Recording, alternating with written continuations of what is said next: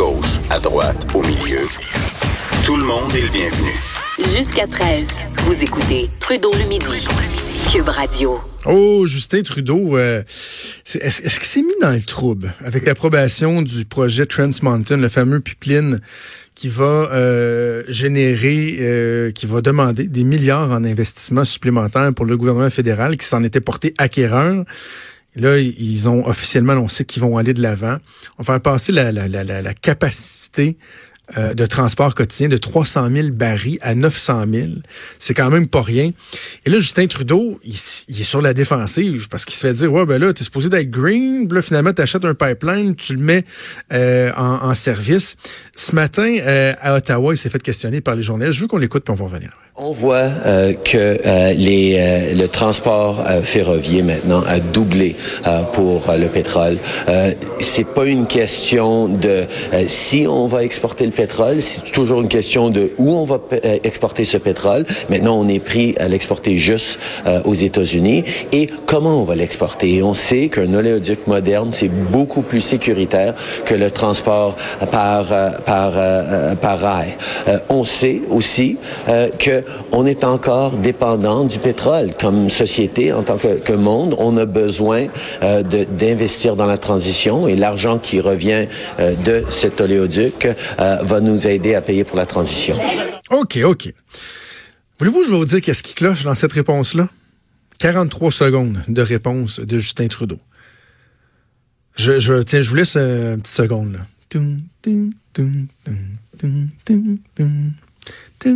Qu'est-ce qui cloche là-dedans? La réponse? Je vais donner ma réponse. Chacun peut avoir sa réponse. Je suis sûr que Équiterre n'aura pas la même réponse que moi. Euh, ce qui cloche, c'est absolument rien. c'est une réponse qui est parfaite.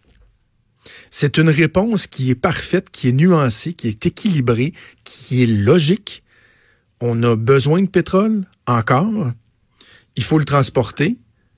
Euh, tant qu'à le transporter, on va le transporter par pipeline plutôt que par bateau ou par les chemins de fer.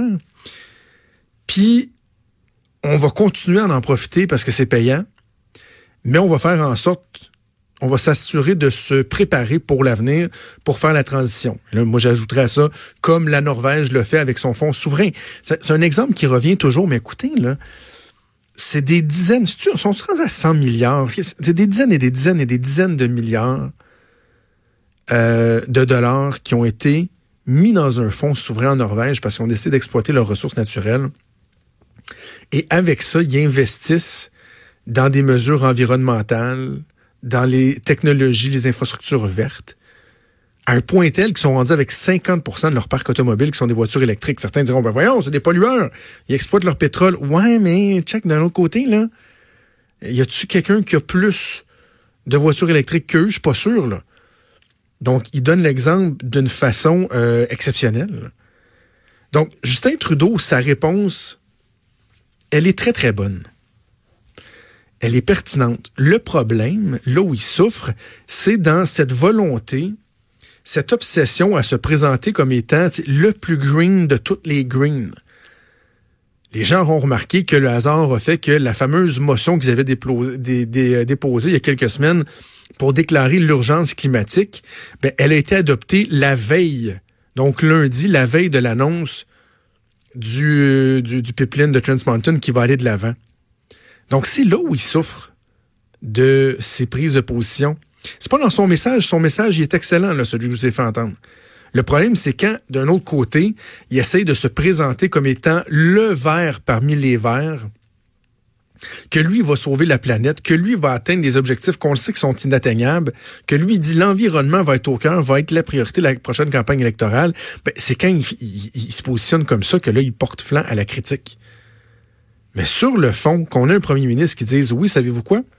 On va s'assurer que l'Ouest continue à être rentable, profitable, à aider les autres provinces euh, à survivre, comme celle du Québec qui bénéficie de 13 milliards de péréquation sur une base annuelle mais en même temps conscient des changements climatiques, de l'importance de se préparer pour l'après, pour la transition. On va exploiter nos ressources, on va s'assurer d'en tirer un maximum de profit, mais on va euh, également préparer la transition. Il n'y a rien, rien, rien d'irréconciliable entre l'exploitation de nos ressources et une volonté de s'enverdir. Disons-le comme ça. Mais bref, Justin Trudeau qui euh, n'a pas fini de se faire parler d'un pipeline. Imaginez, il va passer des prochains mois à se faire dire dans l'ouest du pays qu'il en fait pas assez, qu'il les a abandonnés. Et plus dans l'est, il va se faire dire qu'il en a trop fait et qu'il euh, est, euh, il est hypocrite. C'est un, beau problème à résoudre. Hey, bougez pas dans trois secondes, on parle de Facebook et de sa devise.